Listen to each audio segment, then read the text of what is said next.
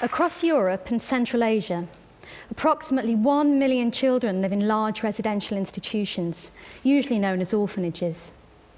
Most people imagine orphanages as a benign environment that care for children.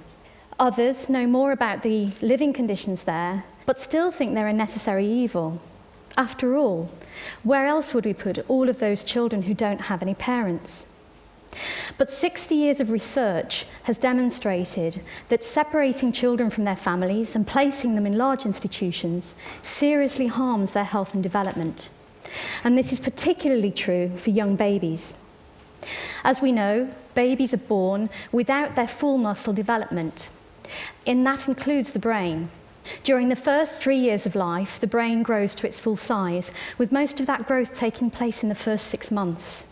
The brain develops in response to experience and to stimulation. Every time a young baby learns something new, to focus its eyes, to mimic a movement or a facial expression, to pick something up, to form a word or to sit up, new synaptic connections are being built in the brain. New parents are astonished by the rapidity of this learning. They are, quite rightly, amazed and delighted by their children's cleverness. They communicate their delight to their children, who respond with smiles and a desire to achieve more and to learn more. This forming of the powerful attachment between child and parent provides the building blocks for physical, social, language, cognitive, and psychomotor development. It is the model for all future relationships with friends, with partners, and with their own children. It happens so naturally in most families that we don't even notice it. Most of us are unaware of its importance to human development and, by extension, to the development of a healthy society. And it's only when it goes wrong that we start to realise the importance of families to children. In August 1993, I had my first opportunity to witness on a massive scale the impact on children of institutionalisation and the absence of parenting. Those of us who remember the newspaper reports that came out of Romania after the 1989 revolution will recall the horrors of the conditions in some of those institutions. I was asked to help the director of a large institution to help prevent the separation of children from their families. Housing 550 babies, this was Ceausescu's show orphanage, and so I'd been told the conditions were much better. Having worked with lots of young children, I expected the institution to be a riot of noise, but it was as silent as a convent. It was hard to believe there were any children there at all. Yet the director showed me into room after room, each containing row upon row of cots, in each of which lay a child staring into space. In a room of 40 newborns, not one of them was crying. Yet I could see soiled nappies and I could see that some of the children were distressed, but the only noise was a low, continuous moan. The head nurse told me proudly, You see, our children are very well behaved. Over the next few days, I began to realise that this quietness was not exceptional. The newly admitted babies would cry for the first few hours, but their demands were not met, and so eventually they learned not to bother. Within a few days, they were listless, lethargic, and staring into space like all the others. Over the years, many people and news reports have blamed the personnel in the institutions for the harm caused to the children. But often, one member of staff is caring for 10, 20, and even 40 children, Hence, they have no option but to implement a regimented programme. The children must be woken at 7 and fed at 7.30. At 8, their nappies must be changed, so a staff member may have only 30 minutes to feed 10 or 20 children. If a child soils its nappy at 8.30, he will have to wait several hours before it can be changed again. The child's daily contact with another human being is reduced to a few hurried minutes of feeding and changing and otherwise their only stimulation is the ceiling, the walls, or the bars of their cots. Since my first visit to Ceausescu's institution, I've seen hundreds of such places across 18 countries, from the Czech Republic to Sudan. Across all of these diverse lands and cultures, the institutions and the child's journey through them is depressingly similar. Lack of stimulation often leads to self stimulating behaviours like hand flapping, rocking back and forth, or aggression. And in some institutions, psychiatric drugs are used to control the behaviour of these children, whilst in others, children are tied up to prevent them from harming themselves or others.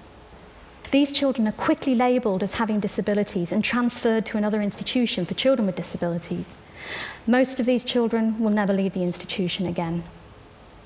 For those without disabilities, at age three, they're transferred to another institution, and at age seven, to yet another. Segregated according to age and gender, they are arbitrarily separated from their siblings, often without even a chance to say goodbye. There's rarely enough to eat. They are often hungry. The older children bully the little ones. They learn to survive, they learn to defend themselves, or they go under. When they leave the institution, they find it really difficult to cope and to integrate into society. In Moldova, young women raised in institutions are 10 times more likely to be trafficked than their peers. And a Russian study found that two years after leaving institutions, young adults, 20% of them um, had a criminal record, 14% were involved in prostitution, and 10% had taken their own lives. But why are there so many orphans in Europe when there hasn't been a great deal of war or disaster in recent years? In fact, more than 95% of these children have living parents. And societies tend to blame these parents for abandoning these children.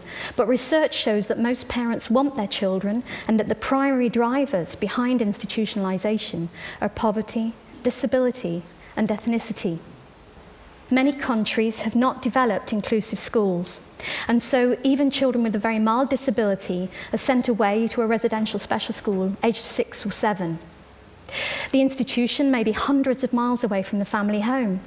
If the family's poor, they find it difficult to visit, and gradually the relationship breaks down. Behind each of the million children in institutions, there is usually a story of parents who are desperate and feel they've run out of options.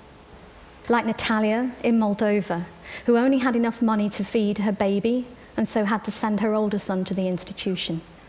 Or Desi in Bulgaria, who looked after her four children at home until her husband died. But then she had to go out to work full time and with no support felt she had no option but to place a child with disabilities in an institution.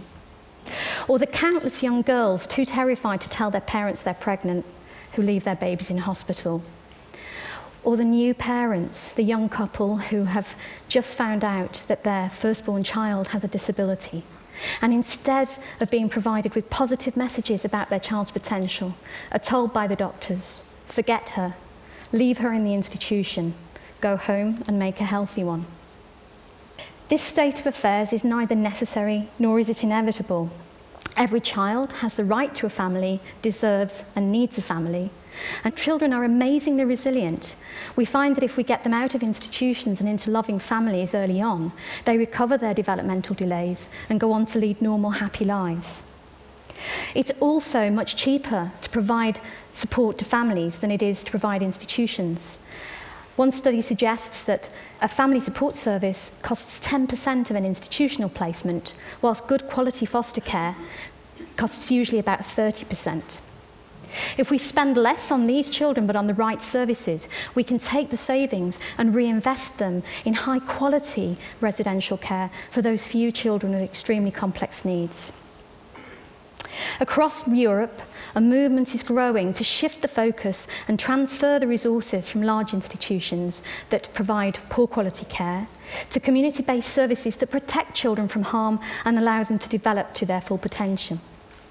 When I first started to work in Romania, nearly 20 years ago, there were 200,000 children living in institutions and more entering every day. Now there are less than 10,000 and family support services are provided across the country. In Moldova, despite extreme poverty and the terrible effects of the global financial crisis, the numbers of children in institutions has reduced by more than 50% in the last five years. And the resources are being redistributed to family support services and inclusive schools. Many countries have developed national action plans for change, The European Commission and other major donors are finding ways to divert money from institutions towards family support, empowering communities to look after their own children. But there is still much to be done to end the systematic institutionalisation of children.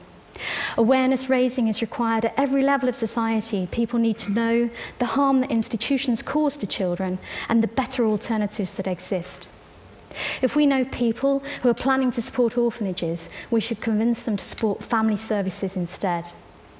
Together, this is the one form of child abuse that we could eradicate in our lifetime.